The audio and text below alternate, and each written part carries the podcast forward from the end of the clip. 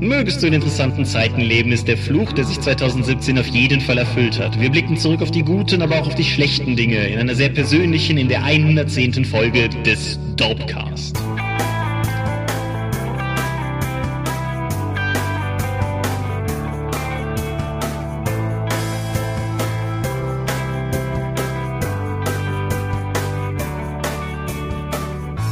Hi und herzlich willkommen zu Episode 110 des Dorpcast. Einmal mehr haben wir uns hier versammelt, über Dinge zu reden, die mit Rollenspielen zu tun haben. Und wenn ich wir sage, dann meine ich zum einen dich. Michael Skorpio-Mingas, guten Abend. Und zum anderen mich, Thomas Michalski. Hi. Und worüber reden wir heute? 2017. Ja. Disclaimer. 2017 war für uns beide kein gutes Jahr. Also rein, rein Rollenspiel und Ulysses und Dorp und so schon, aber privat nicht so. Das heißt, diese Folge wird Downer-Themen beinhalten. Mach einfach einen entsprechenden äh, Timecode dahin, ab hier wird's wieder fröhlich. Ja, nee, es ist, wir, wir haben uns dazu entschieden, dass wir es hier mit aufnehmen wollen, weil es ja irgendwie auch so zum, zum Gesamt-Dorpcast gehört und es würde sich auch falsch anfühlen, über bestimmte Dinge nicht zu sprechen. Aber ihr sollt im Vorfeld gewarnt sein, dass zumindest ein, ein Segment dieser Folge weniger jolly sein wird, als, als wir sonst uns bemühen, das hier zu machen. So, dann aber erstmal ganz viel Programm, bis wir da hinkommen. Wir haben einen ganzen Sack voll Themen vor dem Thema mitgebracht. Richtig. Wie zum Beispiel, wir fangen mal an. Dieses Mal nehmen wir zum ersten Mal nicht mehr über Skype auf, sondern über Discord. Das ist irgendwie das fancy neue Aufnahme- und Teilprogramm für die jungen Leute. Wir wurden auch ermahnt, wir sollen nicht mal uns als alt darstellen. Wir werden ja noch im Vergleich zu vielen unserer Hörer wunderbar jung und mitten im Leben. Und aber wir haben uns trotzdem entschieden, Discord zu benutzen. Ja, also Dis Discord ist auf jeden Fall das hipsterigste Stück Audioverknüpfungsprogramm, was ich bis jetzt äh, irgendwie mal benutzt habe. Also wenn wenn es dann Typ wäre, wird der definitiv irgendwie seine Mokka Kürbis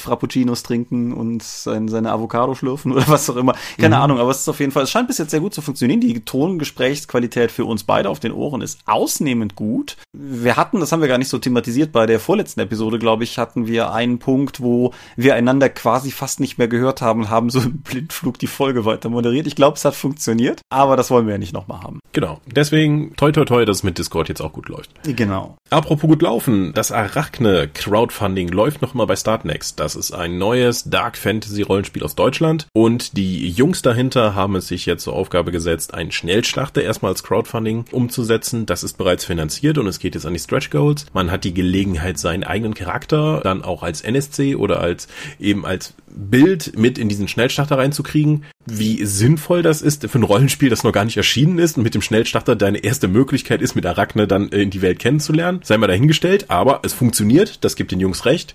Schaut mal auf der Start Next Seite vorbei und ja, schaut euch deren Rollenspiel an. Ja, Genau, sie, sie haben uns auch gebeten, darauf hinzuweisen, das kann man ja durchaus sagen, und wir machen sowas ja immer gerne. Genau, vor zwei Wochen während der laufenden Aufnahme, ja. sonst hätten wir das schon in der letzten Episode gesagt. Genau, ja. So, dann haben wir ein, nein, du hast zunächst noch eine Anwesenheitsankündigung. Ja, in guter Dorpcast-Tradition weise ich auf eine Veranstaltung hin, die vorbei ist, wenn ihr das hier hört, nämlich nächstes Wochenende vom 15. und 16., glaube ich, äh, nein, äh, vom 15. bis zum 17. Mhm. läuft an der Uni Trier ein Game Jam. Dort hat Jens Ulrich in seinem Zeichen als Dozent mehrere Studenten dazu animiert, doch mal dieses Wochenende dann zusammenzukommen und über Spielentwicklung zu reden und ein Spiel zu entwickeln. Ich wurde eingeladen, um als Verlagshansel doch mal meine Perspektive dazu rauszugeben und den Leuten direkt viele Illusionen zu zerstören. Hervorragend. Ja. Und wo wir von zerstörten Illusionen reden, reden wir kurz über Patreon. Mhm.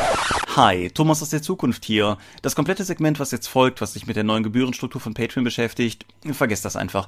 Wir haben die Folge am Montag aufgenommen und heute am Mittwoch haben Patreon bekannt gegeben, dass das ganze neue Gebührenkonzept vom Tisch ist, dass sie es so belassen werden, wie es war und dass keine Probleme bestehen. Ich wollte es aber auch nicht rausschneiden. Ich wollte euch hören lassen, was wir uns dazu überlegt haben und was unsere Standpunkte waren. Deshalb lasse ich es drin.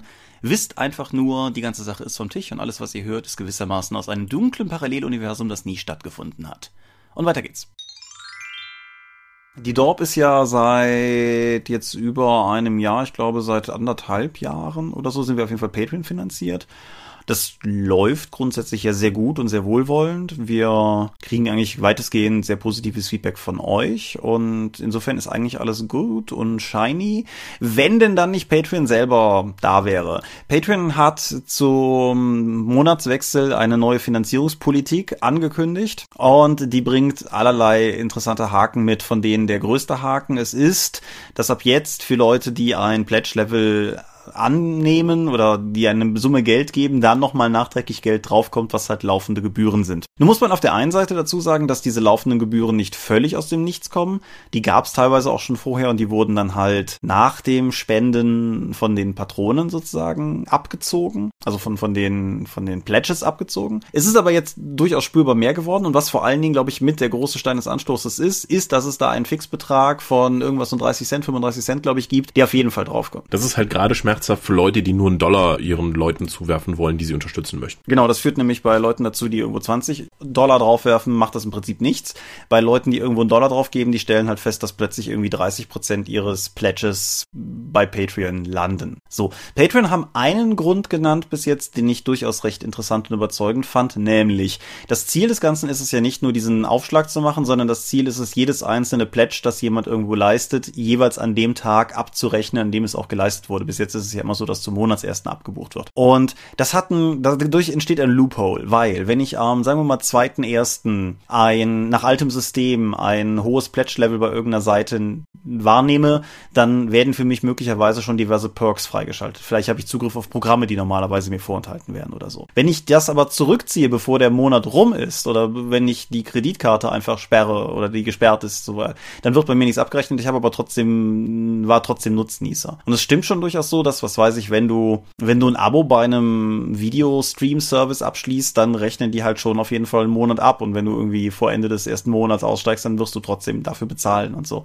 Das ist für mich nachvollziehbar. Ich persönlich halte das, was gelaufen ist, vor allen Dingen für ein PR-Desaster. Ich finde die neue Lösung nicht gut, muss man dazu sagen. Ich finde die Pauschale, die draufkommt, zumindest äh, ungeschickt. Gerade auch dadurch, dass es nicht die Möglichkeit gibt, dass du als Creator sagen kannst, so bitte von mir aus flache Beträge und wir, wir rechnen das mit uns ab. Aber ich kann diese Argumentation zumindest nachvollziehen. Was ich nicht so sehr nachvollziehen kann, ist die Argumentation, dass das zugunsten der Creator wäre, weil da gibt es eine ganze Menge Rechnungen online, die sagen, dass die einfach belegen, dass das nicht der Fall ist. So, Zwei, drei Dinge dazu. Zum einen, wir werden nicht das Schiff verlassen, jetzt einfach nur, weil das gerade passiert ist. Wie gesagt, wir finden es, glaube ich, allesamt auch nicht so richtig geil. Aber zum einen, es gibt keine wirklich sinnvolle Alternative. Und ja, ich weiß, dass Flatter mittlerweile einen Subscription-Service hat und das Kickstarter an was eigenen arbeitet. Aber heute hier an dem Tag, an dem wir das aufnehmen, sehe ich keine sinnvolle Alternative für uns. Ich habe auch der Fairness halber gesagt, Sachen, die ich selber unterstütze, habe ich nichts dran geändert. Also, wie ich heute noch zu Leuten auf Twitter schrieb, wenn ich gucke, was mich eine Cola im Kino oder ein Coffee to go in der Stadt kostet, dann kann ich auch die paar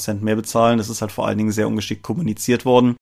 Es ist ungeil. Es erinnert vor allen Dingen daran, dass so sehr diese ganze Patreon-Geschichte danach klingt, dass man jetzt losgelöst ist von den großen Zwängen und dass man sein Geld direkt von den Fans bekommt, dann darf man trotzdem nicht vergessen, dass da ein Unternehmen, nämlich Patreon, zwischen hängt und Unternehmen folgen intrinsisch kapitalistischen Interessen. Nichtsdestotrotz, wie gesagt, wir werden es erstmal nicht ändern. Wir haben ein Auge drauf, wenn sich eine bessere Alternative bietet oder wenn irgendwas passiert, wo wir sagen, das können wir gar nicht mit dem Verein, was in unseren Augen dorp und cool ist, dann werden wir auch entsprechend reagieren, aber vorerst werden wir einfach mal gucken, wie es weiter.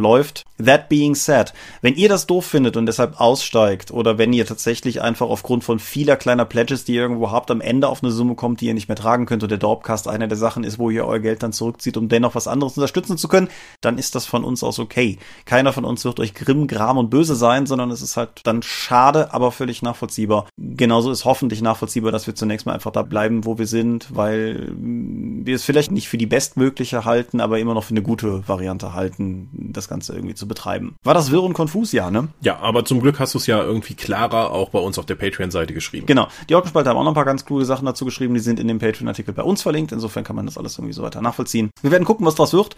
Ich denke, wir werden auf jeden Fall im Januar nochmal drüber reden, wenn dann unter anderem ja auch die, die Dorpcast-Umfrage durch ist, wo wir auch danach gefragt haben, wie immer, wie ihr unseren Umgang mit Patreon findet. Apropos, die Dorpcast-Umfrage ist online, wie jedes Jahr. Die Dorp und Dorpcast habe ich diesmal genannt, die Dorp und Dorpcast-Umfrage 2017 ist unser unser 10-Fragen-Katalog, den wir jedes Jahr an euch, unsere Fans, Hörer, Leser, Zuschauer richten, in der Hoffnung rauszufinden, wie ihr eigentlich findet, was wir mit der Dorp so machen.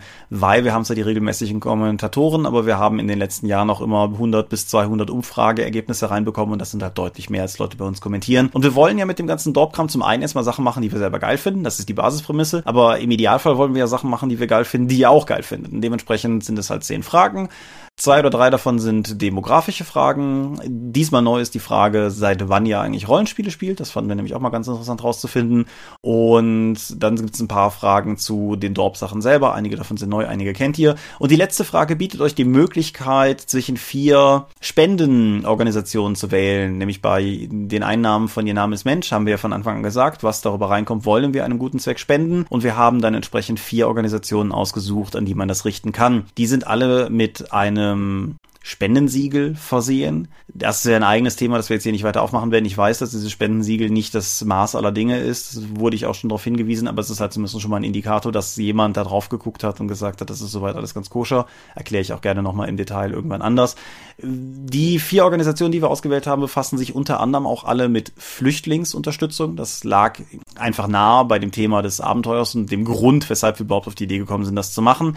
Drei davon sind nicht kirchliche kirchliche Organisation und das Bischöfliche Hilfswerk Miserio ist eine kirchliche Organisation. Ich glaube, dass in der Rollenspielszene relativ viele Nicht-Kirchen positiv eingestellte Leute unterwegs zu sein scheinen oder zumindest atheistische Leute. Deshalb wollte ich beides anbieten auf jeden Fall. Schaut es euch an, wenn ihr Fragen dazu habt, fragt mich. Am besten auf Twitter, da antworte ich am schnellsten. Ansonsten in den Kommentaren, da versuche ich zu antworten. Ansonsten gibt es aber auch bei der Umfrage die Möglichkeit für nächstes Jahr Sachen vorzuschlagen, die möglicherweise besser wären als Organisation, ums Geld hinzugeben. Wir machen das ja auch alles zum ersten Mal und wollen es einfach nur erstmal so gut wie möglich machen. So. Oder so wenig Scheiße, wie es geht. So. Aber wir haben noch eine Aktion von befreundeten Podcastern, die Dinge tun. Genau, der Pen and Podcast hat das, wie heißt es, Game of Casts? Mhm. Ja, hat das auf jeden Fall gestartet. Das ist ihr Jubiläum und gleichzeitig so eine Art großes Crossover-Event von diversen Podcasts, von denen zu dem Zeitpunkt, wenn wir das ja aufnehmen, nur unsere Erzfeinde vom Esker-Podcast bis jetzt bekannt gegeben wurden.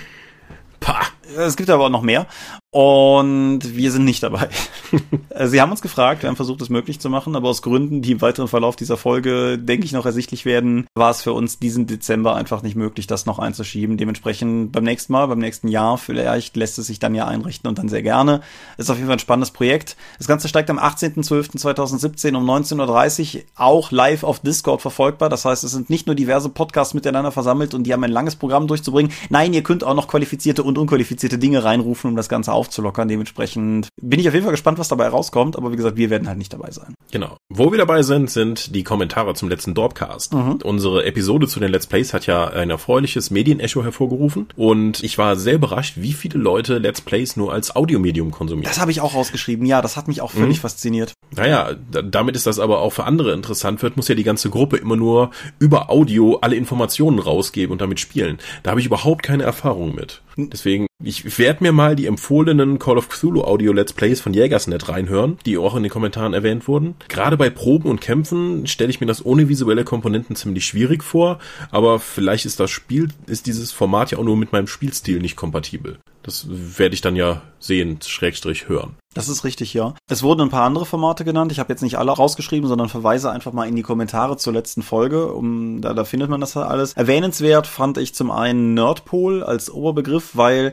das äh, Nerdpol ist für mich so ein bisschen aus meiner Sicht der Inbegriff von diesen, ich hab, wir haben das letztes Mal irgendwie die jungen YouTuber, wo wir auch nichts mehr von wissen als alte Männer oder so, so umrissen. Diese, diese ganze Rollenspiel, YouTube, Pen and Paper Szene in Deutschland, Nerdpol ist, glaube ich, ein sehr guter Einstiegspunkt. Ist halt nur nichts, wo wir viele Berührungspunkte zu haben. Und es wurde kritisiert, dass wir Rocket Beans TV nicht erwähnt haben. Ich bilde mir aber ein, wir hätten Rocket Beans TV erwähnt. Sollten wir es nicht getan haben, ist es völlig korrekt. Rocket Beans TV, die ja im Prinzip eher aus der videospielenden Ecke kommen, haben halt in ihrem fernsehesken Programm auch ein Rollenspiel-Pen-Paper-Format und haben halt aufgrund ihrer gewaltigen Reichweite halt damit auch eine gewaltige Reichweite. Mhm. Was zur letzten Folge kommentiert wurde, ist, dass wir über die ganzen Leute, die online spielen, ziemlich hinweggegangen sind. Das ist korrekt. Das war auch Das war nicht arglistig oder böse gemeint, aber das mag möglicherweise so rübergekommen sein, aber wie dann auch in anderen Kommentaren richtig festgestellt wurde, wir haben halt dazu im Prinzip keine Berührungspunkte und können nicht viel dazu sagen. Vielleicht machen wir mal eine Follow-up-Folge mit jemandem, der sich da auskennt. Das wäre ja durchaus eine, eine interessante und erstrebenswerte Sache. Aber unser Schwerpunkt liegt ja sowohl im Bezug auf die Let's Plays als auch sonst schlicht und ergreifend auf das Spielen mit Leuten am Tisch. Das könnt ihr am 18.12. über Discord dann mit den anderen Podcastern diskutieren. Reizvoll, ja, durchaus auch eine Möglichkeit, ja. Hm. So, aber kommen wir mal zu den Medien. Ist schon spät. Ja, es ist, es ist jetzt gerade 23.07 Uhr, als wir das hier aufnehmen. Es ist so ein Tag. äh, reden wir über Medien. Soll ich anfangen? Willst du? Ja. Das geht nicht. Also du kannst auf eine Entweder-Oder-Frage nicht mit Ja antworten. Ja, fang du an. Okay, das kurze. Ich habe letztes Mal über Babylon Berlin gesprochen und darüber gesprochen, wie positiv überrascht ich davon bin und dass ich fast auch mit der zweiten Staffel durch wäre. Ich bin jetzt mit der zweiten Staffel durch, was es mir ermöglicht, da dann abschließend auch noch zu sagen, die Serie bleibt auf einem sehr, sehr, sehr hohen Qualitätsniveau. Ich fand die zweite Staffel insgesamt ein Müh weniger knackig als die erste. So das Ganze, wie der übergreifende Plot strukturiert ist, ist in der zweiten Staffel wirklich marginal weniger packend für mich gewesen wie in der ersten Staffel. Dennoch ist es mit Abstand eine der allerbesten deutschen TV-Produktionen, an die ich mich erinnern kann. Und ja, wenn das Ding entsprechend mal im, im Free TV oder so zu sehen ist, würde ich dann ganz, ganz, ganz dickes Must-Have drüber aussprechen. Sky Ticket ist eine ganz gute Alternative, wenn man vielleicht die Möglichkeit hat, das ein bisschen durchzuplanen. Ich glaube, dass der erste Monat Sky Ticket kostet irgendwie zwei Euro oder so. Man kann es monatlich kündigen, also zwei Euro reinwerfen, das gucken, begeistert sein, vielleicht noch die dritte Staffel Twin Peaks gucken und sich ärgern und dann einfach wieder abbestellen oder sowas. Und dann, dann ist das soweit gut. Das einzige, vielleicht noch inhaltlich, was mir noch beim Gucken der zweiten Staffel aufgefallen ist, was ich letztes Mal so, glaube ich, noch nicht erwähnt habe. Ich glaube, einer der Gründe, warum die Serie für mich so gut funktioniert, ist, dass sie zwar in ihrem historischen Setting spielt, dass sie aber nicht gefilmt ist, wie eine historische Serie normalerweise gefilmt ist. Also es wird nicht explizit zum Beispiel Wert auf die ganzen historischen Bauten gelegt im Hintergrund. Die sind halt da. Aber es ist halt gefilmt, als wäre es eine kontemporäre Serie. Es spielt halt nur in der Vergangenheit. Und das macht es sehr viel effektiver als Dinge, die sich so richtig darin ahlen, dass sie eben, guck mal hier unsere 1930er und wie toll wir das alles ausstatten staffiert haben. Und, das klingt ja. wie ein Seitenhieb auf jede Menge Cthulhu-Fanfilme. Ja, vielleicht. Ja, aber damit im Prinzip auch schon zu Babylon Berlin und an dich. Ich habe auf der Xbox Battle Chasers gespielt. Mhm. Das ist ein über Kickstarter finanziertes Rollenspiel, basierend auf den fantastischen 90er Jahre Comics von Joe Madeira, die, die, was immer du sagst. Ja, Joe Madeira, so, so oder so ähnlich, die einfach damals unfassbar aussahen. Das hat wirklich eingeschlagen, wie die Grafikdesigns davon waren. Er hat ja später dann nur noch als Art Director von Darksiders den Stil von diesem Videospiel, das ich ja sehr, sehr, sehr sehr schätze, ordentlich mitgeprägt. Mhm. Und jetzt hat er mit seinem Airship Syndicate, seinem Studio, halt auch ein Videospiel dazu rausgebracht. Es führt nicht die bisherige Story fort, sondern die Heldengruppe wird in einem Luftschiff über einer Insel abgeschossen, dann müssen die rausfinden, was es damit auf sich hat und am Ende verprügeln sie einen Riesendämon. Das ist keine sonderlich interessante Story, wenn ich ehrlich bin.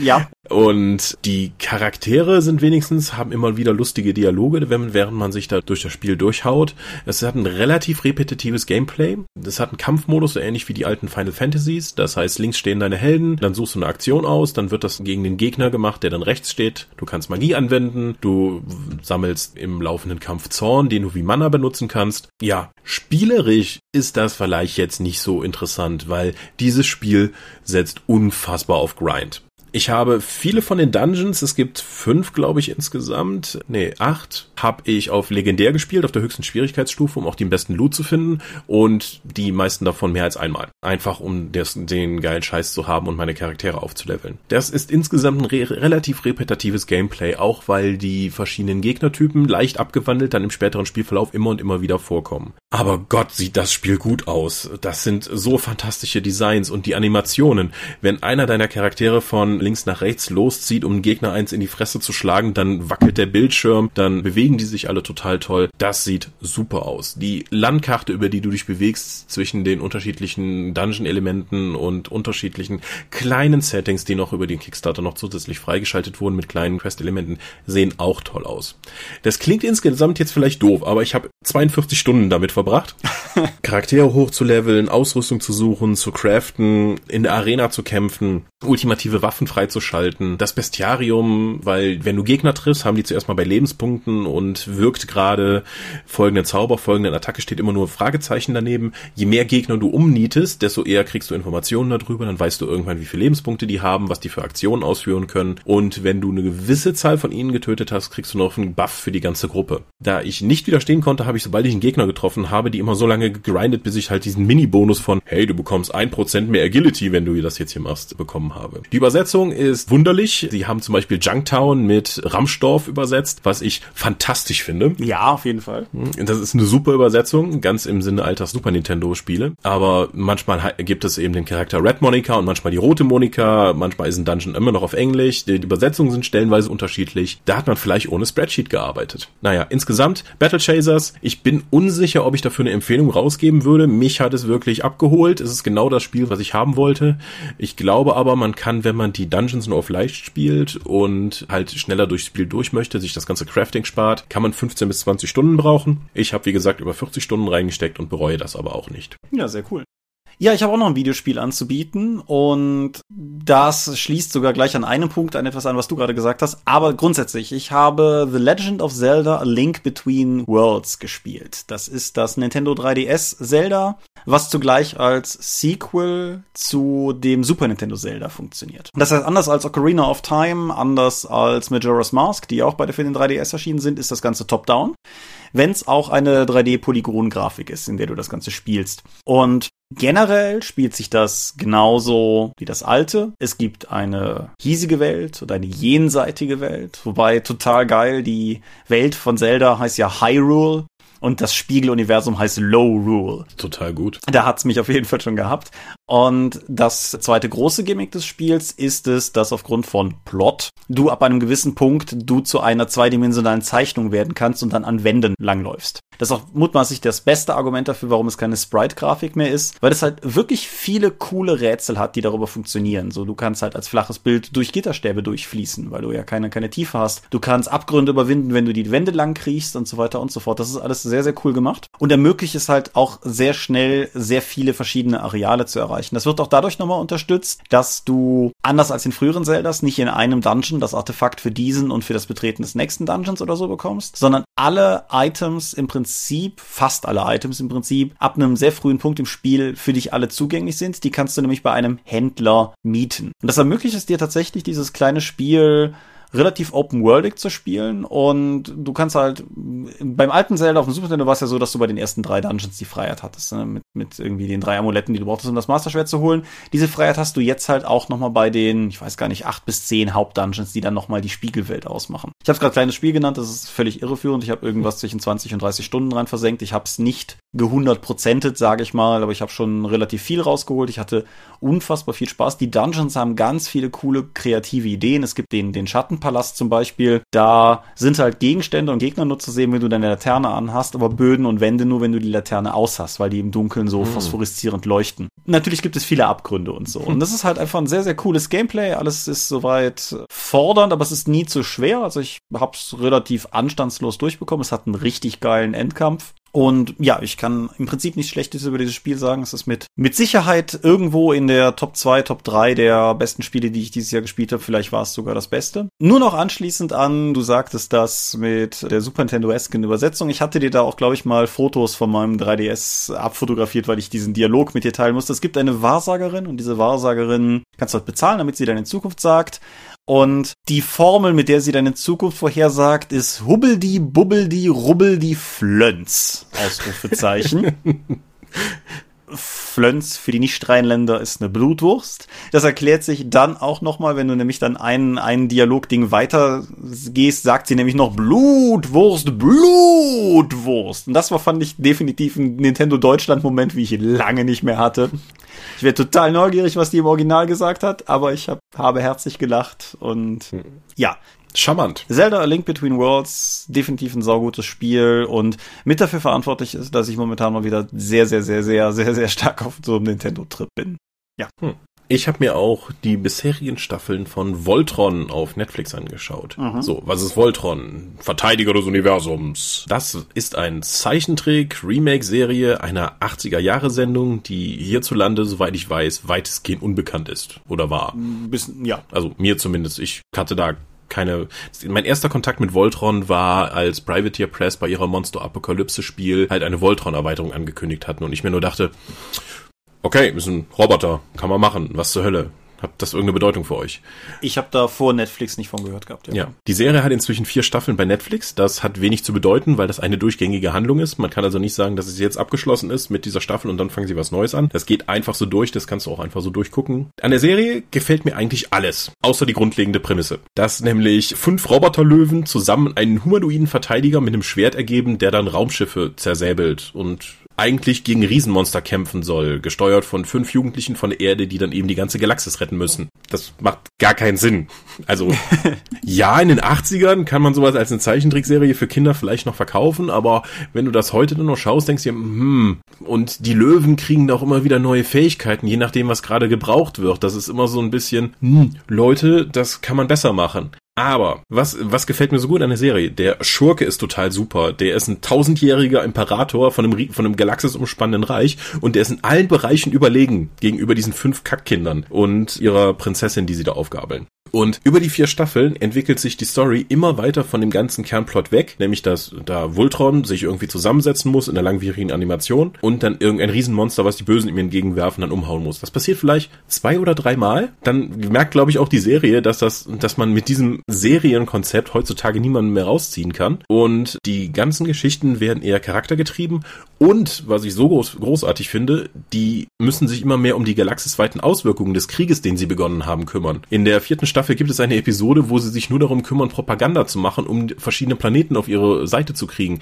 indem sie eben eine Voltron-Show veranstalten. Mit Voltron on Ice und so weiter. Das ist ein bisschen albern. Die Serie, da kann man immer wieder gut lachen, aber die ganze Serie wird im Verlauf immer und immer wieder cooler. Eine meiner Lieblingsepisoden ist, glaube ich, das Finale von Staffel 3, wo man im Rückblick sieht, wie Voltron geschmiedet wurde wurde, also die fünf Löwen. Und das basiert nämlich auf einer intergalaktischen Heldengruppe, die mit Schwert, Alchemie äh, durchs Universum reist, böse Leute vermöbelt und aus diesem Sternmetall, was dann runterkommt, dann eben diese Roboter erschafft, um mehr Unschuldige beschützen zu können. Und wie sie die Macht dann nach und nach verdirbt. Erstmal das, die ganze Prämisse von, ich bin der Prinz eines intergalaktischen Reiches und ich bin eigentlich Alchemist und laufe mit einem Schwert rum und verprügel Räuber, ist total super. Die, die Mischung aus Science Fiction und Fantasy holt mich ziemlich ab. Aber dann auch noch, wie der ganze Aufbau ist mit der Dramaturgie, wie die Charaktere und deren Entwicklung geschildert werden. Gerade wenn du einige von den Charakteren noch aus den drei Staffeln davor kennst, ist total super. Also von mir, die ersten vier Staffeln Voltron wird immer besser mit jeder Episode. Und es wird auch immer weniger irgendwie was für Kinder, gerade wenn der, die Kriegsthematik immer mehr dazukommt und einer der Kerncharaktere halt irgendwie damit konfrontiert wird, dass vermutlich sein Bruder im Krieg gefallen ist. Auf, und der das dann sieht auf einem Heldenfriedhof, der, wo die halt umgeben sind von jede Menge von tausenden von Signalgebern von anderen Helden der Rebellion das war schon harter Tobak. Ja, ich habe gerade noch ein bisschen Zahlenrecherche betrieben. Also die alte Serie ist von 1981, 1982 in Japan und 84 in Amerika. Das ist natürlich eine kritische Zeit sozusagen, aber die deutsche Erstausstrahlung war erst 1995 mhm. und so zur, zur Relation 1995 ist nach deutschen Ausstrahlungen zehn Jahre nach Mask und fünf Jahre nach Turtles. Mhm. Also aus unserer Sicht denke ich einfach zu spät gewesen. Okay. Es sind noch nicht wo, alle Folgen ausgestrahlt. Weißt du, wo das lief? RTL 2. Ach ja, da, da lief alles. ja, ich äh, mache jetzt nicht das Bim Bambino Nostalgiefach auf, sondern ja. Wir haben 30 Minuten gesprochen, die Medienschau ist durch. Zeit fürs Thema. Mhm. Thomas, 2017. Fangen wir mal mit was Persönlichem an. Ja. Eine Sache, über die wir hier noch nicht gesprochen haben, über die ich, glaube ich, online mich allgemein nicht geäußert habe. Am 1.1.2017 gegen zwischen 4 und 5 Uhr morgens ist meine Mutter gestorben. So begann mein Jahr. Meine Mutter war seit Jahren krebskrank und insofern war das jetzt nichts aus heiterem Himmel, aber wann immer einem Leute erzählen, wie schockiert sie gewesen sind, wie schnell es am Ende ging, ja, ähm, das ist dann wirklich so. Und das ist auch hier im Dorpcast oder so nicht weiter aufgefallen, weil das eh in unsere Weihnachtspause fiel und deshalb hatten wir da auch nie die Notwendigkeit, groß drüber zu reden. Aber das war halt mehr oder weniger der Eindruck, mit dem dieses ganze Jahr gestartet ist. Und der spiegelt sich gerade so ein bisschen darin, dass während wir das hier aufnehmen, mein Vater im Krankenhaus liegt. Und da durchaus noch nicht alles verloren ist, aber es halt auch zumindest irgendwie ernster aussieht. Dementsprechend ist dieses Jahr gerahmt von zwei Weihnachtsfesten, die ich mir beide jeweils sehr anders gewünscht hätte. Mhm. So. Wie fühlst du dich jetzt nach einem Jahr? Im Grunde okay. Also, das ist immer so eine schwierige Frage, weil natürlich ist das nicht gut. Das wird's auch vermutlich nie werden. Aber so im Sinne von Verarbeitung, Akzeptanz und einfach damit leben, ja doch, das, das ist halt durchaus gegeben. Wir hatten halt den, ich weiß nicht, ob es ein Vorteil ist, aber wir hatten halt noch die Möglichkeit, Abschied zu nehmen. Ich bin dann für einige Tage noch rüber in die Eifel gefahren vor Neujahr und wir konnten halt so doof das klingt, wir konnten halt im Prinzip alles noch besprechen, was noch zu besprechen war. Aber das äh, hilft halt nur so bedingt, erstmal mit der, der Lücke dann klarzukommen, die da halt entstanden ist. Und ich bin mir sicher, wir haben Hörer, die da schon durchgegangen sind und wir haben Hörer, denen das noch bevorsteht, wie es ja letztendlich jedem von uns irgendwann bevorsteht. Und die, der erste Monat danach war sehr, sehr seltsam. Sehr, ja, du Wann, wann immer jemand stirbt, der einem nahestand oder den man gut kannte, braucht man, glaube ich, eine, eine ganze Zeit, um wirklich innerlich zu realisieren, dass die Person jetzt halt weg ist.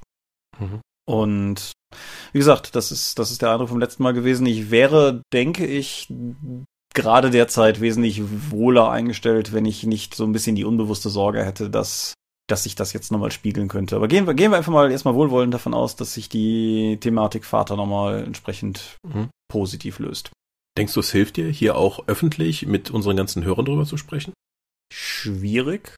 Ich habe vor, ich weiß aufgrund der aktuellen Umstände noch nicht, aber ich hatte vor, sozusagen, ich habe ja immer so ein paar Blogposts zum Jahresrückblick und ich wollte den ersten komplett als, im Prinzip als Laudatio nach einem Jahr nutzen. Ähm, also was mir geholfen hat, war der Umgang mit, mit Freunden darüber zu reden. Also zum einen Einmal mehr, unser Arbeitgeber ist in manchen Dingen doch sehr, sehr, sehr lobenswert. Also das, das Verständnis, die Zeit, die ich bekommen habe, um mich um alles zu kümmern, aber auch durchaus die Bereitschaft zu sagen, so wenn du irgendwas brauchst, sag Bescheid, von, von allem bei Ulysses war auf jeden Fall sehr positiv. Judith Vogt war tatsächlich einer der ersten von außerhalb des engeren Freundeskreises, mit denen, oder engsten Freundeskreises, mit denen ich gesprochen habe, weil die mir schlicht und ergreifend nachher über die Straße gelaufen ist.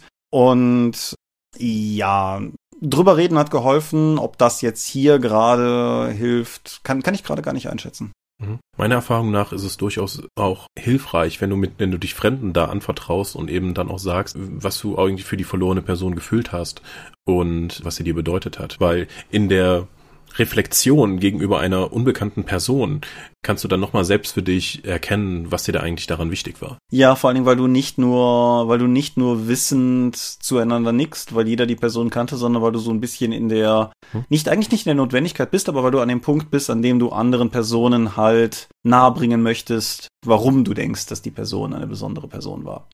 Mhm. Und was weiß ich so zum Beispiel, in keinster Weise was gegen meinen Vater, aber so was diese ganzen künstlerischen Dinge betrifft, die ich mache, seien es jetzt Fotos, Bücher schreiben und so weiter, war halt meine Mutter immer die, wo ich sage, da kommt das vermutlich auch zu einem guten Teil her und die da halt auch so ein Verständnis für hatte. Und das war halt dann auch weg. Und das, das hat halt auch ähm, das hat es halt auch schwer gemacht, weil einfach so ein, so ein Reflexionspunkt weg war, der vorher da war. Und äh, jemand, jemand, der sich halt auch dafür begeistern konnte.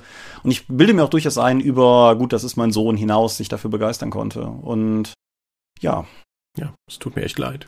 Ich hoffe, deinem Vater geht's bald besser. Ja, das, das wird die Zeit zeigen müssen, sagen wir so. Mhm.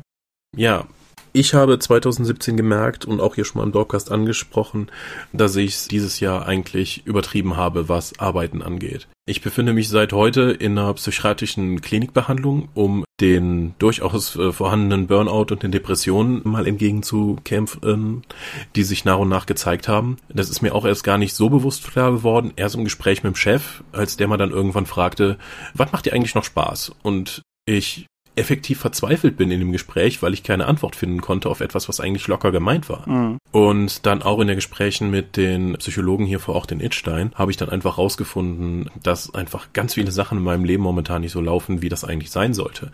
Wie Wochenenden, an denen ich mich effektiv nicht mehr um irgendetwas kümmern konnte. Ich habe nur noch darauf gewartet, dass ich wieder zur Arbeit gehen kann, weil das mein Lebensinhalt war, weil ich mich überhaupt nicht darüber über was anderes definieren konnte. Ich lag am Wochenende hier schon mal dann stellenweise fast nur im Bett, habe wieder eine Serie Serie geschaut, Figuren bemalt oder irgendwas gelesen, weil ich einfach keinen Antrieb dazu finden konnte. Spätestens an dem Punkt, als ich dann auch schon in Behandlung war, wo ich dann vor meiner Spüle stand, auf das schmutzige Geschirr schaute und mich nicht dazu überwinden konnte zu spülen, obwohl ich die Zeit und die Möglichkeit dazu gehabt hatte, aber ich konnte es einfach nicht. Mhm. Wusste ich, es ist jetzt auf jeden Fall der Punkt, wo ich, bevor es wirklich, wirklich schlimm wird, eine, äh, die Notbremse ziehen muss und deswegen werde ich die nächsten paar Wochen auch in dieser tagesstationären Behandlung sein und hoffen, dass ich dann irgendwie wieder zu einem Leben zurückfinde, was ein bisschen freudvoller ist und auch was anderes bietet außer Arbeit. Es ist halt auch natürlich die Schizophrenie von sein Hobby zum Beruf machen. Mhm. Und mit einer der Gründe, weshalb ich Leuten halt auch immer sage, man sollte sich das gut überlegen und man muss halt vor allen Dingen gucken. Aber das ist teilweise auch tatsächlich, wie soll ich sagen, Erkenntnis, die ich über dich gewonnen habe. Es ist halt unfassbar wichtig, darauf zu achten, dass man dem nicht zu sehr nachgibt, das zu vermischen. Also dass man zum Beispiel, was weiß ich, Privatrollenspiel und Arbeit an Rollenspiel irgendwie immer separiert. So wie ja zum Beispiel, behaupte ich jetzt einfach mal, der Dorpcast für dich nicht in diesen Cluster reinfällt. Genau, das ist ja eine Freizeitbeschäftigung, die auch eher zum Ausgleich dient. Aber die meisten Rollenspielrunden dieses Jahr waren eben von der laufenden Kamera, immer für ja. Ulysses. Ich habe fast nicht Rollen oder wenn dann oder wenn es mal nicht von der laufenden Kamera war, war es immer noch eine Testrunde, entweder für Hexen oder für Wrath and Glory, also für kommende Spiele, die, die du auch nochmal anders rangehst als eine Runde, die du eben zum Vergnügen spielst. Ja. Ich habe dann auch in der Retrospektive festgestellt, dass ich mich dieses Jahr vor allen Dingen mit Miniaturenspielen beschäftigt habe. Nicht mal mit dem aktiven Spielen, sondern mit Miniaturen sammeln, zusammenbauen und bemalen. Aber das hat halt auch nachgelassen, denn ich habe auch da das Problem, dass ich halt sagen wollte, okay, eigentlich müsste ich das Projekt mal fertig machen, aber effektiv habe ich das Wochenende nichts getan. Mhm. Und aus diesem Tal rauszukommen und wieder mehr Spaß an dem zu haben, was ich eigentlich, was mir eigentlich total wichtig ist, nämlich mein Job und auch meine Hobbys, werde ich jetzt hoffen, dass ich da entsprechende Hilfe finde und dann bald wieder da bin. Also der Dorpcast wird auch normal laufen. Ich bin ja nur tagsüber da in der Klinik und an Wochenenden, also es ist nicht so schlimm, dass ich jetzt da komplett einkaserniert werde, sondern an Wochenenden und abends bin ich auch immer wieder hier. Ja, diejenigen, die vielleicht schon gesehen haben, dass ich vor ein paar Tagen oder so einen Zeitplan für den Zeitraum Dezember, Januar für die Dorp und den Dorpcast hochgeladen habe. Das ist aber halt auch beides zusammen mit der Grund, weshalb wir im Januar quasi noch einen Dorpcast aussetzen, zu dessen Gunsten dann ein kleines 1 Freunde Gimmick erscheint und dann halt Ende Januar hoffentlich beide wieder mit getankten Batterien hier reinstarten. Mhm. Und ja, ich hoffe halt auch, dass, dass es dir hilft und dass du, dass du bald wieder. Ich gehe sehr davon aus, dass es mit der Ruhe und den Techniken, die ich da hoffentlich lernen kann und mit dem ganz viel drüber reden über, oh Gott, Gruppensitzungen, da habe ich so Bammel vor. Aber das ist dann auch ein Thema, das wir angehen müssen mit, hey, warum fühlst du dich eigentlich so unwohl, mit anderen Menschen da rumzuhängen? Ja, so viele Sachen, über die wir damit äh, mit Fachkräften reden können. Ja, ja, es, es, gibt eine, es gibt eine gesunde Introvertiertheit und es gibt natürlich auch ein, ein Maß, das darüber hinausgeht. Mhm. Ja. Aber über unsere persönlichen Probleme darüber hinaus. Vor ein paar Wochen ist völlig überraschend unser Kollege André Wiesler gestorben. Ja, wirklich völlig überraschend aus heiterem Himmel. Ja, also das war wirklich so, Markus kam unten ins Büro, wirkte völlig aufgelöst und meinte dann zu seiner Mutter, die bei uns die Buchhaltung macht, der andere ist tot. Wie, wie, wie, wie regeln wir das jetzt? Das hatten wir noch nicht. Weil wir mussten dann auch schauen, weil das war halt völlig überraschend. Wir, wir waren davon völlig überfahren. Gerade weil André ja auch einen neuen Lebensabschnitt äh, für sich festgelegt hatte, nämlich wieder in die Selbstständigkeit zu gehen, mhm. um mehr kreative Arbeit machen zu können. Weil er ja über viele Jahre bei uns, er ist eigentlich zu Ulysses gekommen, um kreative Projekte umsetzen zu können. Leider war er viel zu effizient da drin, Sachen zu organisieren, weswegen er diese Aufgaben ständig bekommen hat. Jetzt haben wir wieder die Firma so auch so umgebaut, dass er in die Selbstständigkeit gehen kann, um diese Projekte wieder zu machen. Und dann hat er sie leider aus dem Leben gehauen. Ja. Sehr, sehr plötzlich. Wer seine Familie unterstützen möchte in dieser schwierigen Zeit, wo plötzlich einer der Ernährer weggefallen ist, es ist ein Spendenkonto eingerichtet worden wo man seiner Familie, seiner Frau und seinem Sohn dann noch ein bisschen Geld zukommen lassen kann, um ihnen zumindest in der schwierigsten Zeit zu helfen. Ja. Und ja, es gilt im Prinzip nur mal das, was, das, was ich eben schon mal über meine Mutter gesagt habe. Es ist halt einfach, wenn, wenn Leute sterben, ganz egal, ob man es jetzt hat kommen sehen oder plötzlich ist, mhm. diese, diese Realisierungsphase, die ich zumindest bei mir bis jetzt immer festgestellt habe, so diese Momente, in denen man halt noch denkt, boah, das musst du André schicken und dann realisiert, mhm. nein, das kannst du André nicht mehr schicken.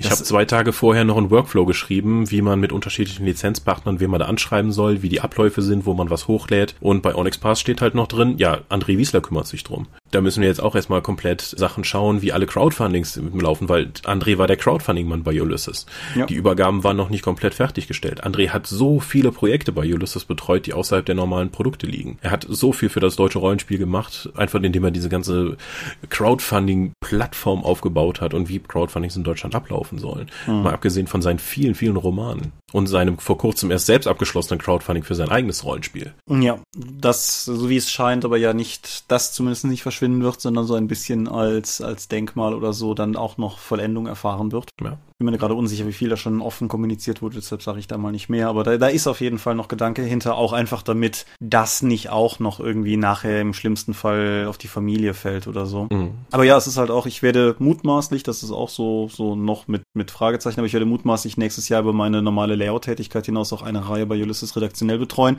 Das war auch vorher schon abgesprochen, aber wir hatten halt einfach, wir haben uns auf dem Dreieich noch so ein bisschen drüber unterhalten, aber wir hatten halt keine Gelegenheit mehr, eine wirkliche Übergabe zu machen und da habe ich halt auch die letzten zwei Wochen so mehr oder weniger herumrotiert, einfach in dem Versuch, da zusammenzutragen, was bis dahin passiert ist. Und, und ja. Mhm. Ja, Andres Verlust reißt halt in die deutsche Rollenspielszene und auch immer Ulysses ein Riesenloch. Und das wird jetzt schwierig noch nächstes Jahr irgendwie ersetzen können wir ihn nicht, aber wir müssen irgendwie schauen, dass zumindest seine Arbeitsbereiche neu verteilt werden. Ja, und davon jetzt mal von der von der logistischen Seite her und so abgesehen, ich habe mal versucht, das zu rekonstruieren. Ich glaube, ich kannte André seit ungefähr 15 Jahren, 14 oder 15 Jahre. Wir hatten den ersten Kontakt, als er damals mit Lotland gestartet ist und er Rezensionsexemplare an die Dorp angetragen hat. Und wir sind sind halt die ganzen Jahre immer im Kontakt gewesen. Das war mal mehr, mal weniger. Am Anfang waren wir halt irgendwelche komischen jungen Typen, denen auf irgendwelchen Conventions Bücher in die Hand gedrückt hat, damit sie Rezis dazu schreiben. Aber das ist dann halt ja natürlich auch gewachsen. Und in den letzten Jahren haben André und ich auch privat bei ein paar Sachen zusammengearbeitet. Wer irgendwie seinen, seinen Flyer kennt oder was weiß ich, Protector habe ich gelayoutet. Also das in den, den Roman, die und so Sachen. Das war halt, der Kontakt war halt immer da. Und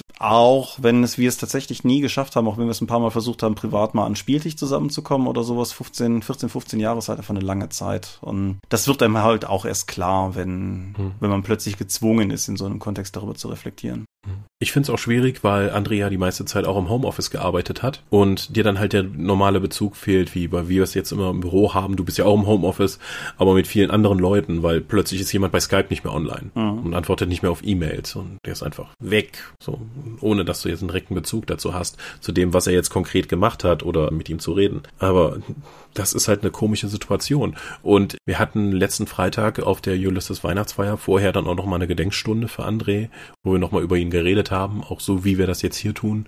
Und nochmal, das war an Markus auch wichtig, weil es wohl auch im Andres Sinne war, dann nochmal Teile aus seinem Comedy-Programm vorgetragen wurden, weil so sollten wir André in Erinnerung behalten, einfach als fröhlichen, lebenslustigen Menschen, der gerne andere zum Lachen gebracht hat mit seinen Texten und seiner Art. Ja, ich habe das, ich das schon an zwei, drei Stellen geschrieben, insofern Entschuldigung für jene, die das nicht zum ersten Mal hören, aber mein letztes Gespräch mit André auf der Dreieich-Convention, wir haben über Heinz Erhardt gesprochen und darüber, dass Heinz Erhardt natürlich so an sich kein Produkt unserer Zeit sein könnte oder so, aber dass aufgrund der Präzision und der Exzellenz, in der die Figur Heinz Erhardt von der Person Heinz Erhardt verkörpert wurde, es halt einfach zeitlos ist. Und mhm. ich finde das insofern sehr André, wie ich auch schon an Stellen geschrieben habe, weil André zum einen ein sehr humorgetriebener Mensch war, aber zum anderen auch jemand war, der gut darin war zu durchschauen, warum Dinge funktionieren, wie sie funktionieren. Das hat ihn halt auch für diese organisatorischen Aufgaben so prädestiniert.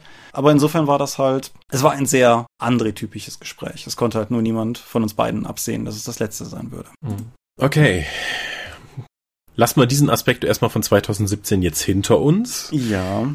Und kommen mal dazu, was hast du denn 2017 sonst noch so getrieben? Was hat äh, für dich 2017 das Hobby definiert? Ja, an persönlicher Rollenspielerfahrung habe ich zwei oder drei Dinge. Da müsst ihr meinem müden Geist absehen. Ich weiß ehrlich nicht mehr, ob unsere Hunter-Kampagne dieses oder letztes Jahr geendet ist.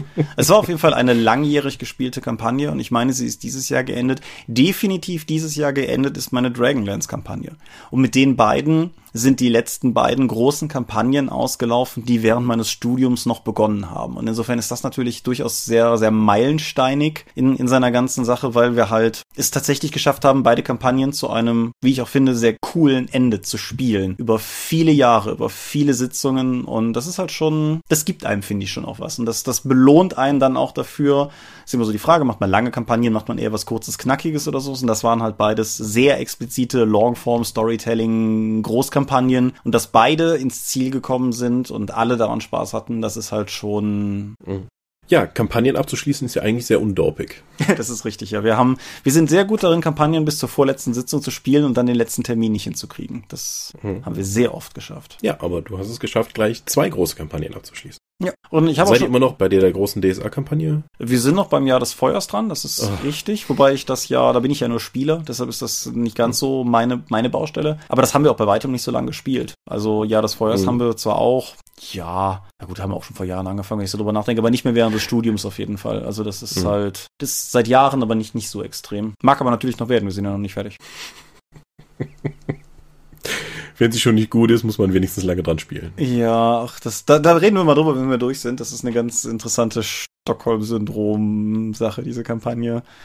Aber apropos DSA kann man vielleicht noch erwähnen, jetzt am vergangenen Wochenende habe ich tatsächlich zum ersten Mal seit langer Zeit mit den hier auch genannten Dorp-Leuten an einem Rollenspieltisch gesessen. Nicht für einen One-Shot, wie irgendwann letztes Jahr noch für Star Wars, sondern für Beginn einer neuen Kampagne, denn wir haben uns zusammengefunden, um eine DSA 5 Kampagne zu spielen. Da hängt auch hinter, dass äh, Nadine Hoffmann, die ja sowohl bei Ulysses arbeitet, auch als halt zum Dorp-Umfeld gehört, halt der Meinung war, dass wenn sie schon bei Ulysses arbeitet, sie wenigstens noch mal DSA 5 gespielt haben sollte. Und dann habe ich mehr oder weniger in der Dorp rumgefragt, so, ey, wer von euch hat DSA 5 auch noch nicht gespielt, für wir das kennenlernen und alle, die sich gefunden haben, habe ich jetzt an einen Tisch geschaut. Jetzt haben wir eine neue Bande und uralter Zwist. Wie auch immer, das, das, das, ähm, das, das Undergast-Abenteuer haben wir begonnen und hatten, denke ich, auch durchaus schon mal sehr viel Spaß und das ist ganz cool. Und es ist halt einfach schön, mit den Leuten nach vielen Jahren endlich nochmal am Tisch zu sitzen. Mhm. Ja gut, du hast schon gesagt, dein rollenspielendes Jahr war eher Let's Play geprägt. Ich habe vor allen Dingen Let's Plays gemacht. Ich habe auch noch mal ein Revue passieren lassen, was ich so 2017 alles getan habe, außer den Let's Plays und da sind vor allen Dingen Miniaturenspiele hängen geblieben. Also das Jahr hat noch begonnen mit War Machine Hordes, noch im Taumel von Mark 3 habe ich noch jede Menge Schweine bemalt, aber gerade so ab Mitte des Jahres seitdem die Keratin Overlords für Age of Sigma erschienen sind, hat mich Games Workshop halt komplett zurückgewonnen. Ich habe dieses Jahr fast 1000 Euro in Games Workshop Produkte, Bücher, Abos, Miniaturen gesteckt, sei es nun für Warhammer 40.000 oder eben Age of Sigma. Und gerade meine Steampunk Luftpiraten Zwerge haben es mir halt so angetan. Ich habe mir jetzt vor zwei Wochen noch eine, eine Sammelbox geholt für 114 Euro oder so etwas, wo nochmal mehr Luftschiffe und mehr Piraten drin sind. Die habe ich zwar alle schon, aber das sind, das Angebot war so gut. Da habe ich einfach mehr. Nicht, dass ich das alles bemalt oder zusammengebaut kriegen würde. Egal, also Miniaturenspiele holen mich immer noch einigermaßen ab. Und das ist auch etwas, wo ich dann tatsächlich mal so ein Wochenende drin versinken kann oder es zumindest mal konnte. Mhm. 2017 habe ich auch, war ich jede Menge für Ulysses unterwegs, habe ich auch festgestellt. Das war alles irgendwie noch 2017. Wir haben einen Tagestrip nach Paris gemacht, um uns dann mit einem Partner zu treffen. Ich war eine Woche in Las Vegas, wo ich fünf Kilo zugenommen habe, die auch nie wieder weggegangen sind. Und erst vor kurzem war ich ein paar Tage in Großbritannien für Games Workshop. Das war schon viel. Mhm. Ich meine, das waren alles coole Sachen, denke ich mir. Mhm. Aber äh, natürlich auch anstrengend, das ist gar keine Frage. Ja, ich glaube, 2017 war ich an 13 Wochenenden beruflich unterwegs. Ja, das ist schon nicht wenig. Nö, das ist, das ist richtig, ja. Zusammen mit Cons, also RPC, Spielmesse und Dreieichkon und dann noch die ganzen Trips hier. Die Gamma, ja, ja, das kommt, da kommt ordentlich was zusammen. Aber das war auch so ein sehr interessantes Jahr für Ulysses, muss ich sagen. Also D&T 5 und Tales of Equestria sind dazugekommen. Ja, auf jeden Fall. Tales of Equestria My Little Pony, ich habe My Little Pony komplett geschaut 2017, mhm. um mal was Positives zu nennen.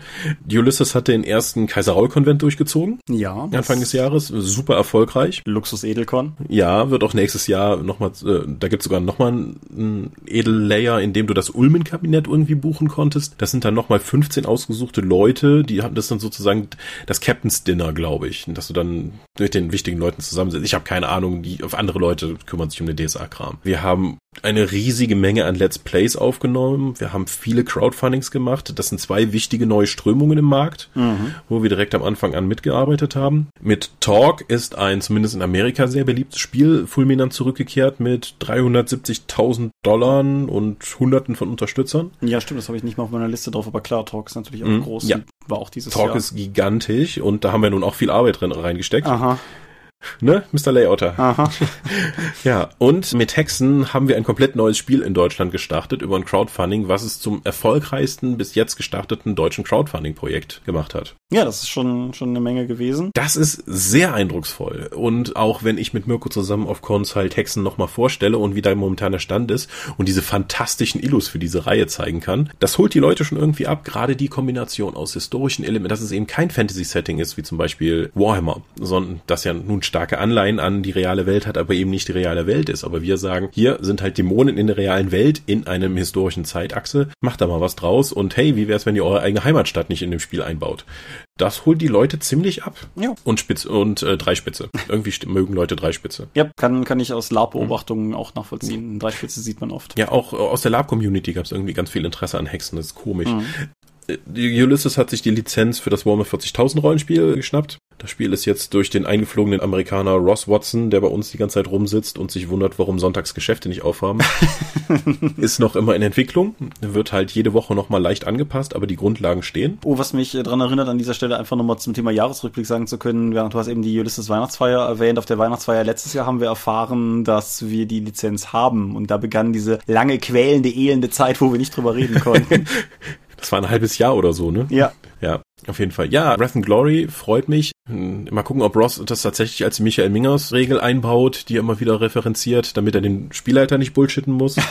Aber ich, ich finde es einfach lustig, dass wir jetzt diesen Wrath Die drin haben, der an sich wie ein normaler Würfel funktioniert, nur außer wenn du eine 6 hast, hast du ein kritisches Ergebnis. Das kann ein kritischer Treffer im Kampf sein oder sonst irgendwas, was dir dann auch ermöglicht, zum Beispiel ein Element der Story hinzuzufügen, wie die Gegner, auf die ich gerade schieße, stehen übrigens hinter einem roten Fass, wo explosiv draufsteht. Oder wenn du eine Eins würfelst, dass dann eben eine Komplikation reinkommt, wie, oh, deine ganze Magazin ist jetzt plötzlich leer, wie konnte das passieren? Deine Waffe fällt hin, du rutschst aus. Wir haben, als wir das letzte Abenteuer gespielt haben, war in ein, sind wir mit einem Panzer rumgefahren, haben einmal geschossen, das Ding hat getroffen, aber auf dem Rest Die war halt eine Eins und ich habe dann einfach gesagt, ja, was uns bis jetzt nicht aufgefallen ist, wir haben nur diesen einen Schuss gehabt. das war dann auch rollenspielerisch lustig, wie der Tech Marine sich dann umdreht, um nachzuladen und einfach ins Leere griff mit seinem Servoarm so, oh, was machen wir ja. denn jetzt? Es ist immer noch ein sehr actionorientiertes Spiel, aber gerade was ich an den Star Wars und dem Warhammer 3 Regelwerk immer sehr geschätzt habe, mit diesen narrativen Elementen hast du zumindest mit diesem einen Würfel drin, ohne jetzt total fancy Symbole benutzen zu müssen. Mhm. Ich glaube, Wrath and Glory wird tatsächlich ganz spaßig. Noch bei Ulysses, der Umbau der Firma zum kompletten Verlag ohne Vertrieb ja. war ein harter Schnitt und der hält auch immer noch so hart an. Ja, also ja. Das hat angefangen sehr anstrengend zu sein, schon vor Monaten. Und das ist halt, es kommt halt auch momentan einfach nur immer eins drauf. Ich meine, du fehlst momentan einfach. André fehlt und das quasi in das Auslaufen des Umbaus, also des konkreten Umbauens erstmal, das macht das halt momentan alles sehr anstrengend. Hm. Ich finde cool, wohin die Reise geht. So ist das nicht. Also sei es jetzt Hexen, Wrath and Glory. Vielleicht sollte man noch mal mehr betonen, dass D&D auf Deutsch daraus ist, ist zumindest für mich eine richtig große Sache. Und Fun Fact, ein Kumpel von mir hier auch schon mal erwähnt, Gerard, war diese Woche im Aachener Rollenspielladen noch mal einkaufen und die haben ihm noch erzählt, dass D&D im Prinzip bei denen der Seller ist. Also jetzt nicht zwingend nur die deutsche Ausgabe, so ist es nicht, aber D&D 5 kommt richtig gut an. Und das kann ich total nachvollziehen. Das ist auch für mich eines mhm. der der Rollenspiel-Produkt-Highlights des Jahres. Also die Regeln sind ja länger raus, aber im Prinzip, ich habe dieses Jahr mal angefangen, die englische D&D-Palette durchzukaufen und es ist halt alles mhm. einfach cool und es macht Spaß, dieses Spiel. Und dass das jetzt auf Deutsch auch wieder verfügbar ist, ist halt mhm. aus meiner Sicht durchaus auch einfach sehr, sehr cool. Naja, wir haben 3000 äh, Spielerhandbücher in einem halben Jahr oder so verkauft. Mhm. Da, wenn jetzt auch noch Geld kleben bleiben würde, wäre das natürlich total großartig. Aber es ist zumindest, hat zumindest eine sehr große Verbreitung erfahren, ja. Ja, und, und noch ein Ding, was sehr anstrengend war und das mir natürlich eine Menge bedeutet, ist die M20. Die ist ja jetzt gerade über die Zielgerade ge gerumpelt. Mhm. Aber. Die müsste diese Woche verschickt werden. Genau, und Fotos sind ja schon auf dem Facebook-Account von Ulysses gepostet worden von diesem Monster von einem Buch. Aber Magus, mein Rollenspiel, es ist, es ist tatsächlich auch in der Umsetzung natürlich sehr, sehr, sehr fordernd gewesen. Dieses Buch hat unendlich viele Seiten und 700 es war halt tatsächlich einfach so, dass das häufig so, ja, dann machen wir noch eben das und das. Aber Dinge, die man noch eben das und das nennen würde bei anderen Dingern, alles, alles an der M20 hat immer lange gedauert, weil es einfach immer so unendlich viel Buch war. Hm. Aber wir haben es geschafft, wir haben es übers Ziel getragen und das macht mich sehr, sehr happy. Und ich muss ja nächste Woche eh nochmal in Taunus mal gucken, ob ich mir da nicht direkt eins einstecken kann. Dann. Hm. Ja, nachvollziehbar. Ja. Mal gucken, ja. Du hast Cons erwähnt. Was man an der Stelle Dorp-seitig noch erwähnen könnte, wäre nochmal die Drakon. Ich fand, die Drakon 2017 war ein ziemlicher Erfolg. Also es waren super viele Leute da, die Stimmung war exzellent. Wir haben ja, haben ja schon mehrfach drüber geredet. Aber dennoch, also die Drakon 2017 war für mich sehr, sehr, sehr motivierend, die Drakon 2018 anzugehen. Also wir haben ja noch am selben Tag, an dem wir abgebaut haben, mit den Leuten direkt den nächsten Termin klar gemacht, weil wir einfach alle so einen Bock hatten, da die nächste zu machen. Die ist dann halt mhm. natürlich auch jetzt erst im nächsten April.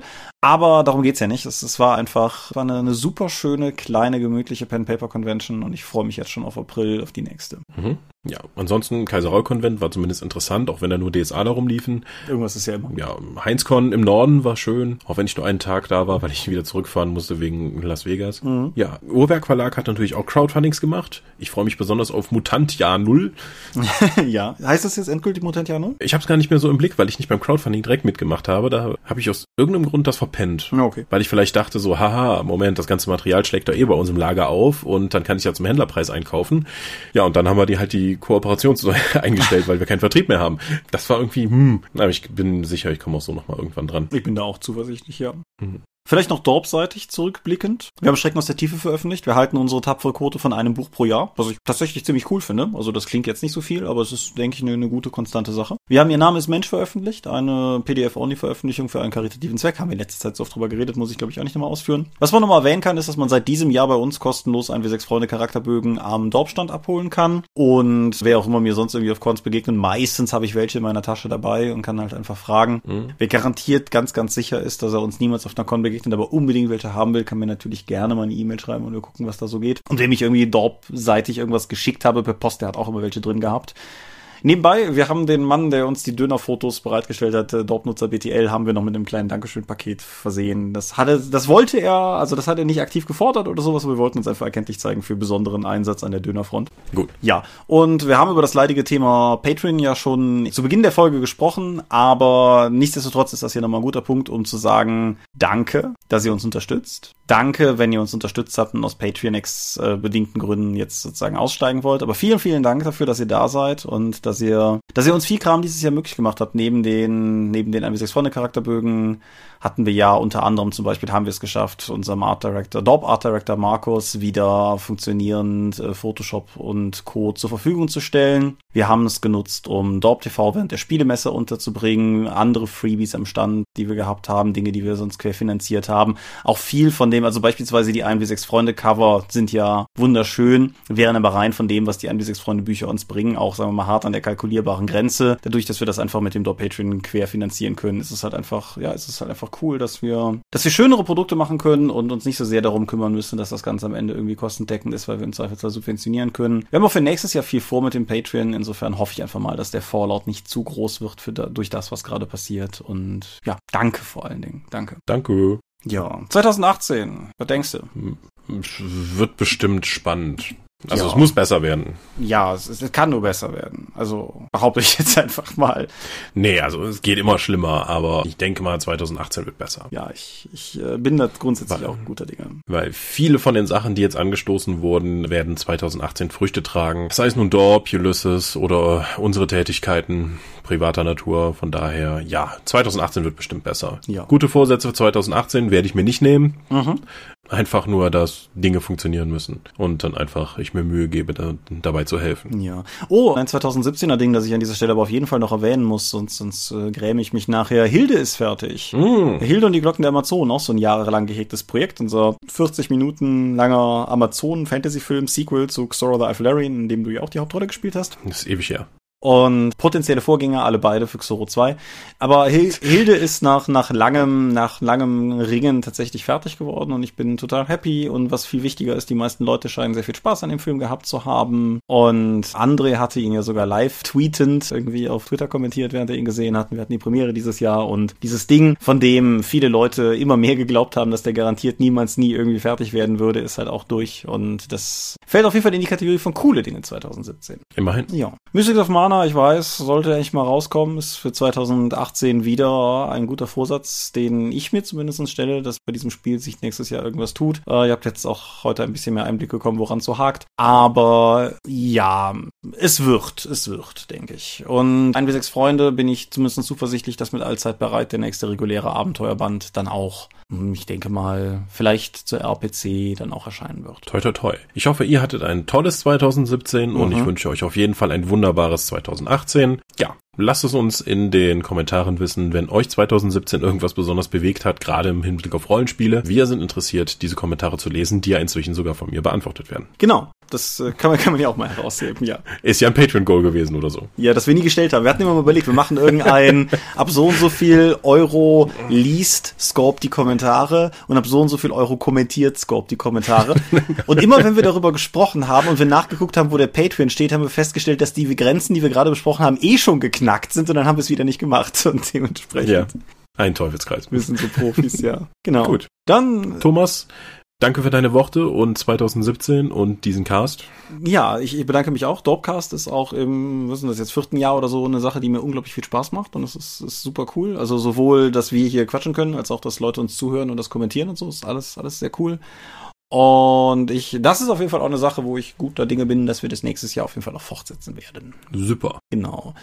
Dann äh, lass mich kurz sermon. Wir sind die Dorp. Wir sind ein sich nicht unterkriegen lassener Freundeskreis und man findet uns unter www.die-dorp.de. Doch bringen wir neben dem Dorpcast auch Rollenspiel-Downloads zu eigenen und fremden Systemen. Manchmal veröffentlichen wir sie als Buch. Dorp TV berichtet vor allen Dingen von Cons und Messen unter youtube.com slash die Dorp. Wir sind auf Google Facebook und Twitter. At die Dorp geht an den Tom, Seelenworte geht an mich. Seelenworte ist auch der Name meines Blogs und meines Instagram-Accounts. Wir veranstalten die Drakon, die kleine und sympathische Pembel-Konvention in der Eifel. Das nächste Mal vom 12. bis 15. April. Die offizielle Webseite dazu ist drakon.contra.de. Und möglich wird das alles durch eure milden Spenden auf Patreon. Paywalls gibt es keine. Die Infos findet ihr unter Patreon patreon.com slash Ja, vielen Dank fürs alles. Frohe Feiertage, guten Rutsch. Wir hören uns dann 2018 wieder. Genau, Ende Januar sind wir wieder da und dazwischen gibt es einen Savage Worlds Download von Markus und ein 1 Freunde Gimmick, wirklich nur ein Gimmick, aber das gibt es dann beides jeweils in zwei Wochen Abstand oder irgendwie so auf der Dorp. Gibt es gibt's eine Grafik, da steht das drauf, die poste ich hier nochmal drunter. Frohe Weihnachten euch allen und bis dann.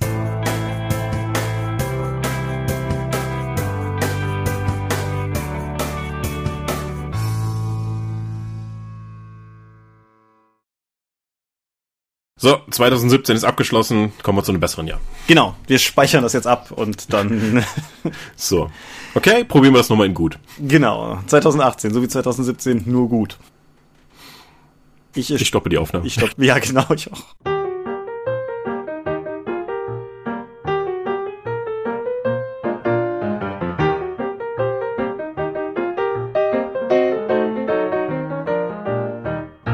Dorp und der Dorpcast werden in ihrer Form durch eure Unterstützung und Spenden auf Patreon finanziert. So besonderer Dank gilt dabei wie stets den Dorp Ones, also jenen, die 5 Dollar oder mehr spenden. Entschuldigt meinen Krankheitszustand und preiset mit mir. 8088 Lambert Benke. Gerrit Bonn.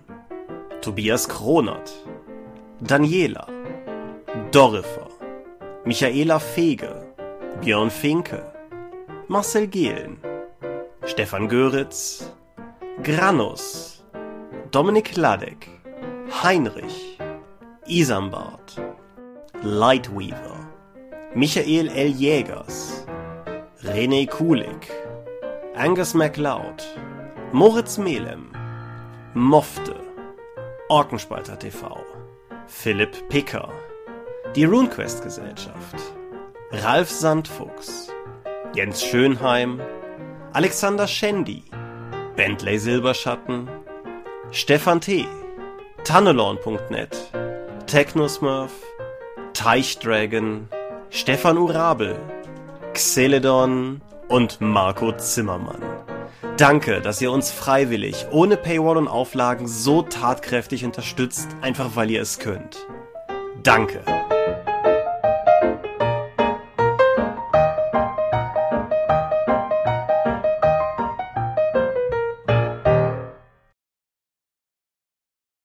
Bist du noch da? Ich höre dich nicht mehr. Hm. Hallo Thomas, ich habe Internet zurückerlangt. Das ist awesome von dir.